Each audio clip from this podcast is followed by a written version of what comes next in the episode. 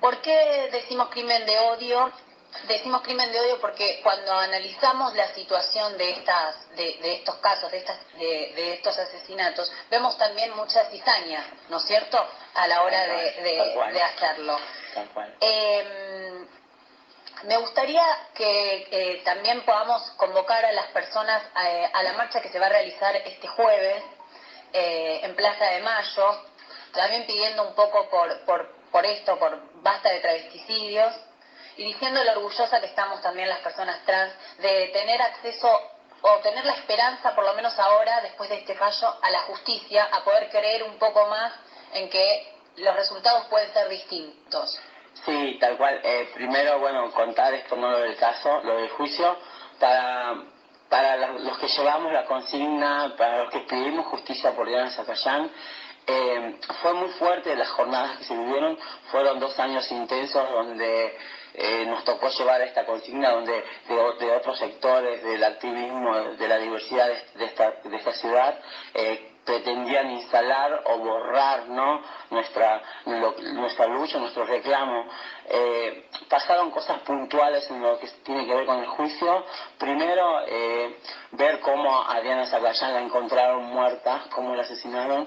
Entender, entender esto que vos decías, Vale, de, crimen de odio, justamente cuando nos tocó ver en una, en una de las audiencias que a Diana la mataron de 13 puñaladas, pero las primeras dos puñaladas le quitaron su vida y que las siguientes puñaladas que le dieron fueron en los pechos y, en los muslos, ¿no? Ahí entendemos el odio hacia el género también. Desde ahí nos tocó entender y desmenuzar este travesticidio o este concepto que hasta ahora sigue siendo abstracto y lo veíamos abstracto, sin embargo ahí lo vimos materializado, ¿no?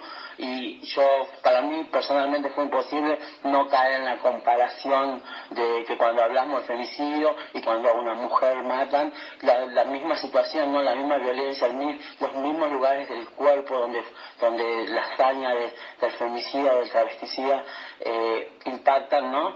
Fue muy fuerte también ver eh, a la mamá del acusado pedirle disculpa a la familia, eh, entendíamos también, teníamos un poco de miedo también porque pensábamos que no salía, porque había sido una semana donde había salido el aborto, entonces decíamos no nos lo van a dar y después salió, ¿no? Entonces felices, tratando de entender todavía esto y de ver cómo seguimos, porque eh, ahora ya pedimos justicia por Diana Zacayán, pero ahora hay que pedir justicia por muchas compañeras más.